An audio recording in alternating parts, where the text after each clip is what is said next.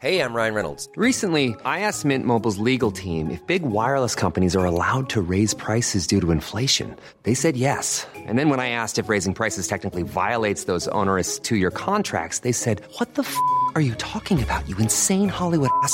So to recap, we're cutting the price of Mint Unlimited from $30 a month to just $15 a month. Give it a try at mintmobile.com slash switch. $45 up front for three months plus taxes and fees. Promo rate for new customers for limited time. Unlimited more than 40 gigabytes per month. Slows. Full terms at mintmobile.com.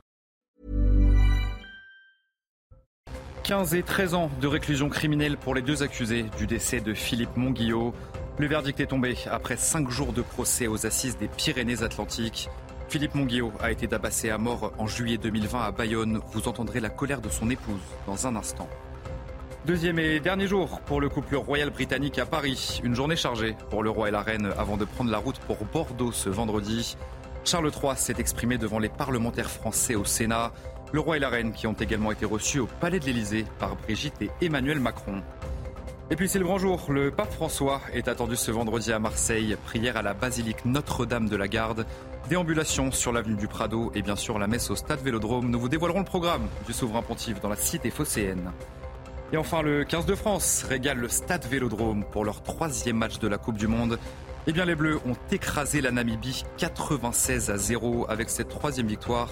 Les hommes de Fabien Galtier sont bien partis pour se qualifier, mais seule ombre au tableau, la grosse blessure d'Antoine Dupont. Toutes les images de ce match dans votre journal des sports.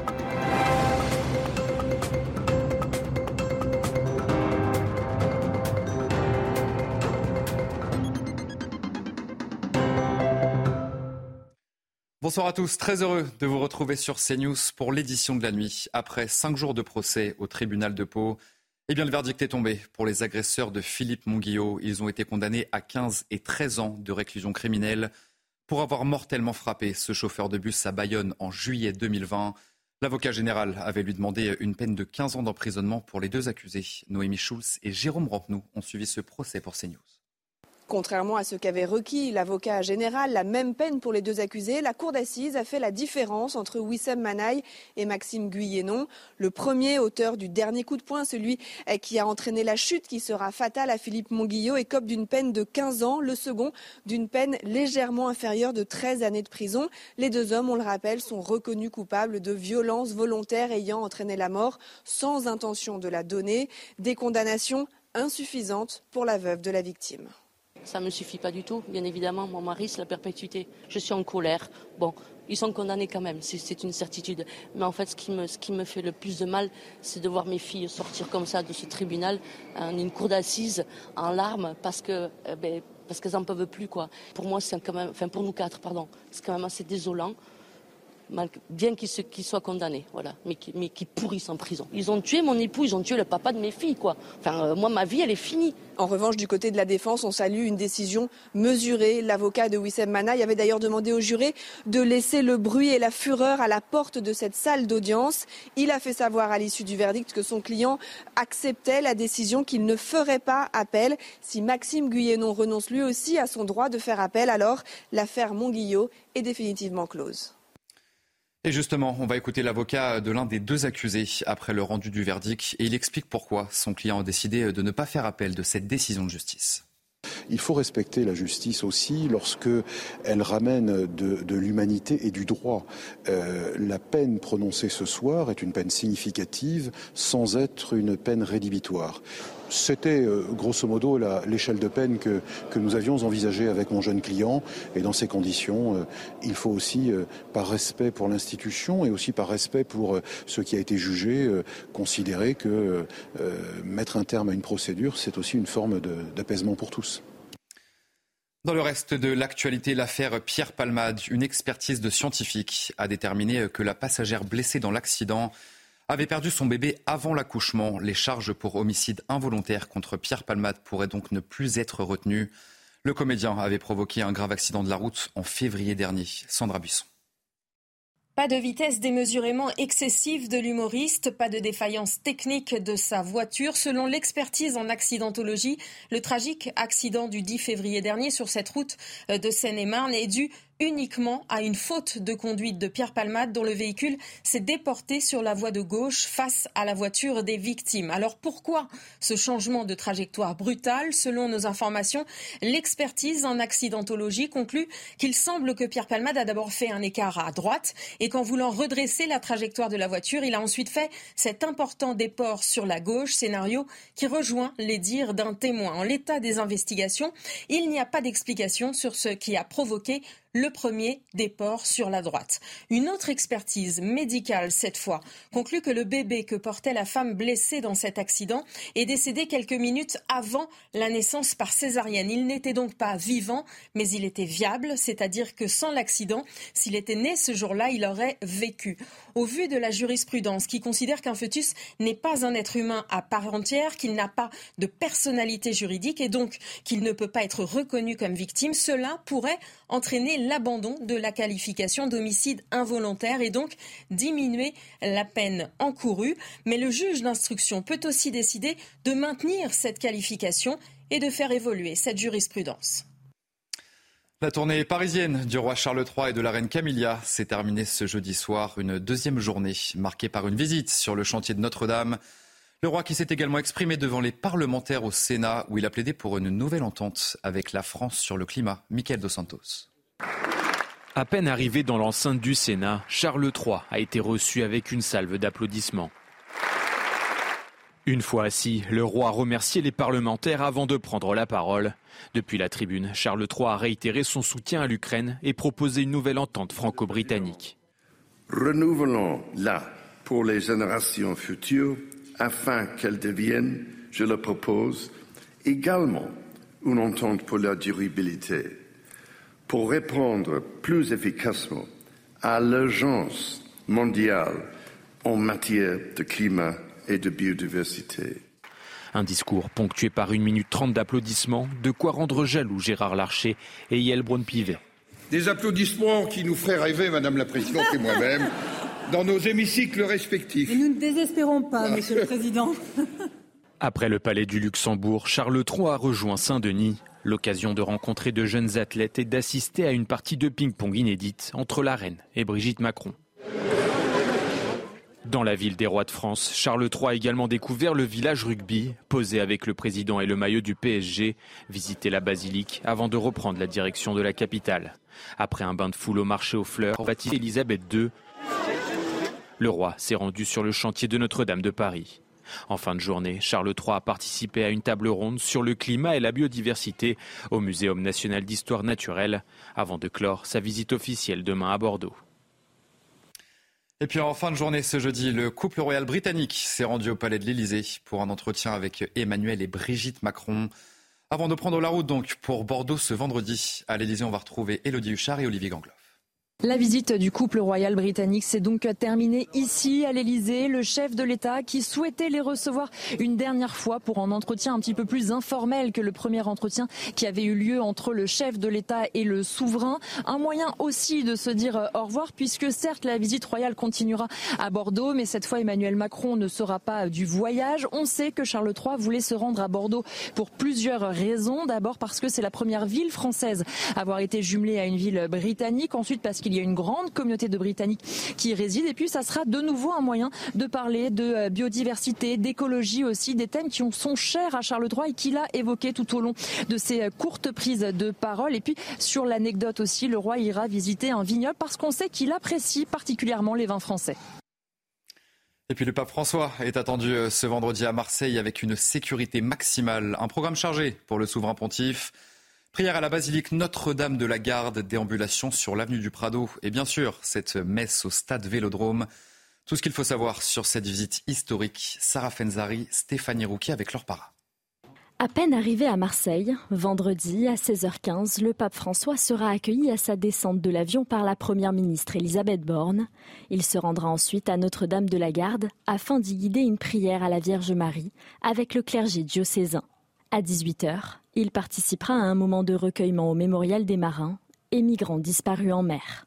Samedi matin, Emmanuel Macron sera à Marseille où il accueillera le Saint-Père. Ils se rendront à la séance de clôture des rencontres méditerranéennes, suivie d'un échange en tête-à-tête avec le président de la République.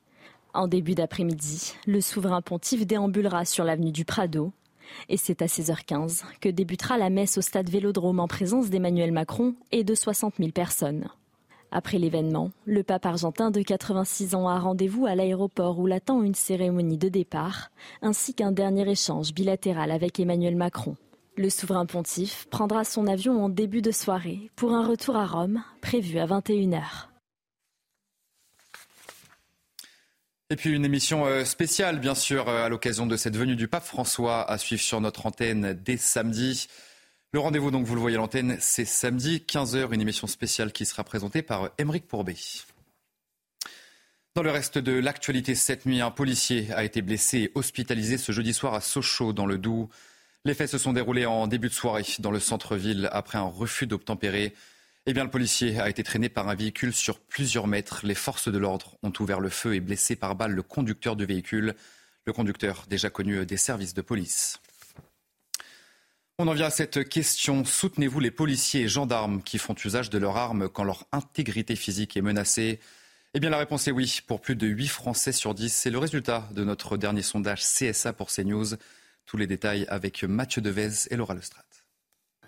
C'est un constat sans appel.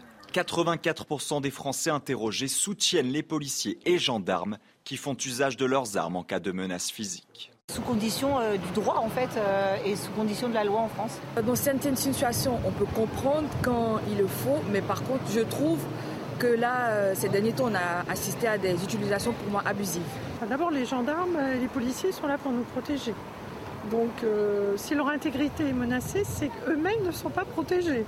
Donc, s'ils ne sont pas nous protégés, comment peuvent-ils nous protéger Tout simplement?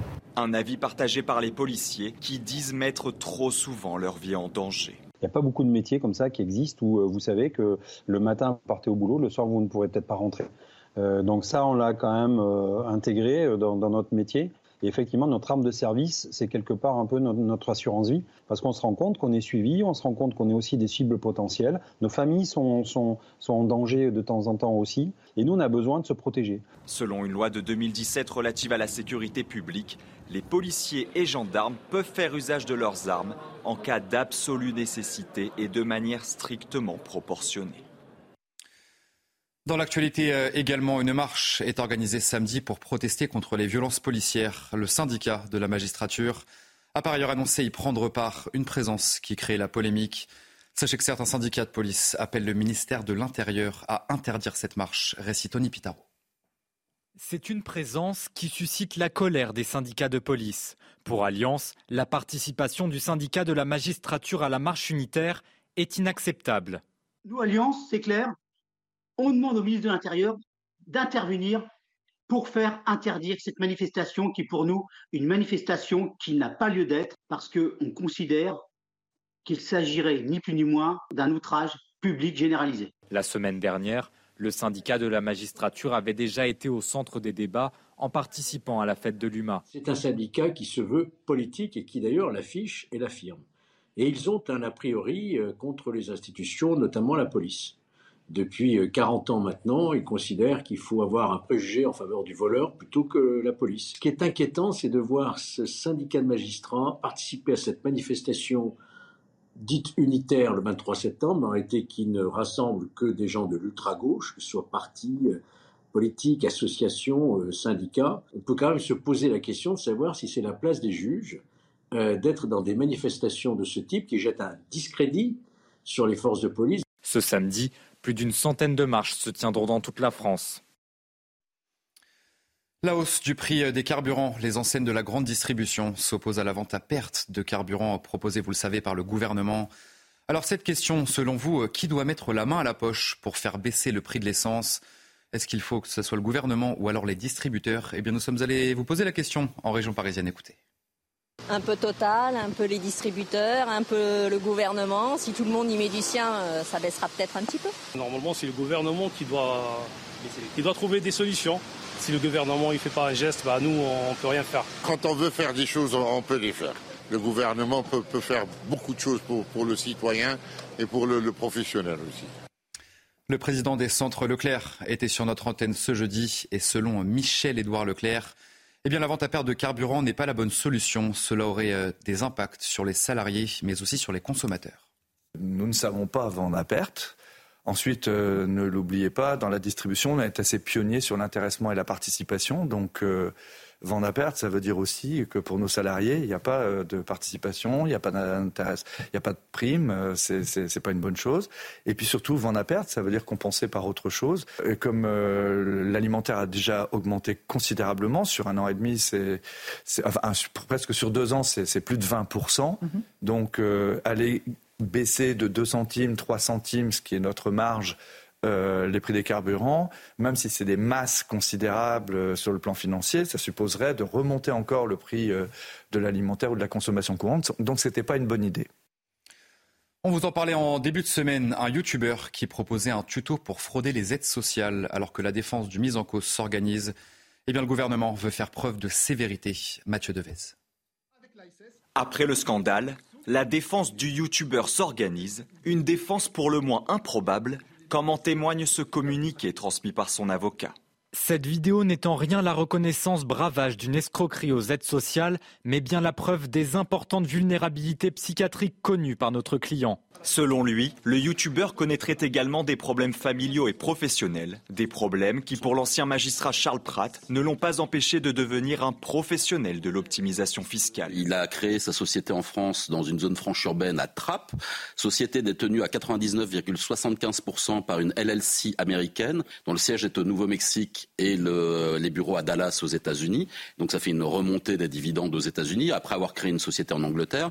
Donc euh, ce monsieur a priori euh, manipule très bien les concepts d'optimisation fiscale internationale. De son côté, le gouvernement, par la voix de la ministre des Solidarités, Aurore Berger, fait preuve de sévérité. Moi, j'ai demandé qu'il y ait un contrôle euh, qui puisse être immédiatement diligenté pour qu'on sache exactement sa situation.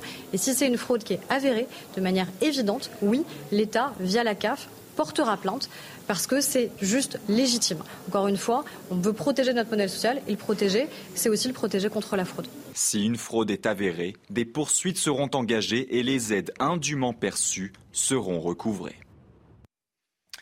Et enfin, La Passion de Dodin Bouffant a été choisie pour représenter la France aux Oscars. C'est un film de Tran Han Hung. Prix de la mise en scène d'ailleurs au Festival de Cannes cette année. Ce film sera en salle le 8 novembre prochain. Il a été sélectionné parmi une liste de cinq longs métrages. La prochaine cérémonie des Oscars aura lieu le 10 mars 2024 à Los Angeles. Vous restez avec nous sur CNews. Dans un instant, on se retrouve pour votre journal des sports. On commence ce journal des sports avec la Coupe du Monde de rugby et la démonstration du 15 de France sur la pelouse du Stade Vélodrome de Marseille. Les Bleus ont écrasé la Namibie. Le score final 96 à 0. Troisième victoire en trois matchs pour les hommes de Fabien Galtier, avec 13 essais inscrits lors de cette rencontre. Eh bien, c'est le plus large succès du 15 de France en Coupe du Monde, mais une mauvaise nouvelle dans ce match tout de même, puisqu'Antoine Dupont est sorti sur commotion, sérieusement touché à une pommette. Le staff craint une fracture de la mâchoire. Le prochain match pour la France, ce sera le vendredi 6 octobre et ce sera contre les Italiens. Du football dans ce journal des sports avec la Ligue Europa en pleine crise institutionnelle. Marseille a arraché le match nul contre l'Ajax Amsterdam. Le score final 3 buts partout. Mené au score, les Olympiens ont trouvé la force de revenir dans cette rencontre. Simon Persitz. Aucune expérience sur un banc professionnel et pourtant c'est de lui que doit venir l'éclaircie dans la pénombre. Bisutage musclé pour Jacques Abardonado. Mission réaliser ce que l'OM n'est plus parvenu à faire depuis 34 ans, gagner à la Johan Cruyff Arena. Jean-Pierre Papin en était. Problème, l'OM n'est plus vraiment le même qu'à l'époque. attention, Mbemba qui a été levé. Ça va offrir à Forbes un duel avec Paul Lopez. Forbes qui se présente et qui marque. L'OM piégé sur cette euh, imprudence. Mbemba à la faute, imité par son homologue de la défense néerlandaise qui offre à Pierre-Emerick Aubameyang un duel avec Gorter. Fâcheux, d'autant que dans la minute qui suit, Bergeus permet à l'Ajax de mener 2-0. Le cauchemar semble proche, à moins que. Le ballon pour Jonathan Klaus, il est passé Klaus, frappe de Klaus Klaus sonne la révolte et un quart d'heure plus tard, Pierre-Emerick Aubameyang ne manque pas l'opportunité de se racheter. À mi-parcours, l'OM est totalement relancé. Dès le début du second acte, l'Ajax se rebiffe. Taylor, étrangement seul au point de pénalty, redonne l'avantage aux Néerlandais. Décidément, les vents sont contraires. Qu'importe. À l'angle de la surface. Aubameyang qui a trouvé l'angle. Aubameyang pour le 3 partout. Oh, c'est une semaine rocambolesque. Alors le match devait être rocambolesque. Dans l'adversité, l'OM décroche un point avec du jeu et du cœur. De quoi espérer des jours meilleurs.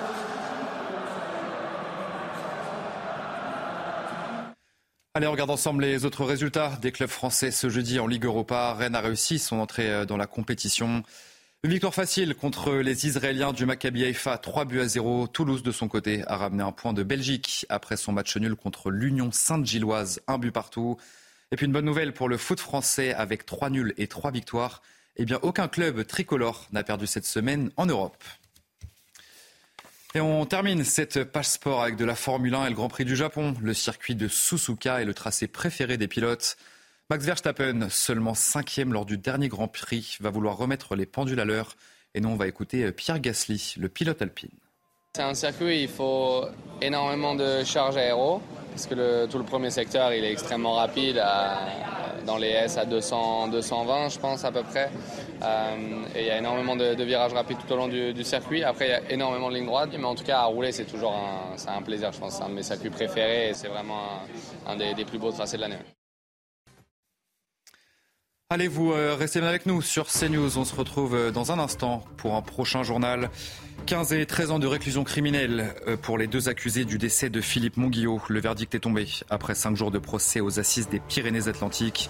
Philippe Monguillot a été tabassé à mort en juillet 2020 à Bayonne. Vous entendrez la colère de son épouse dans un instant dans notre prochain journal. Je vous souhaite une excellente nuit à toutes et à tous sur notre antenne.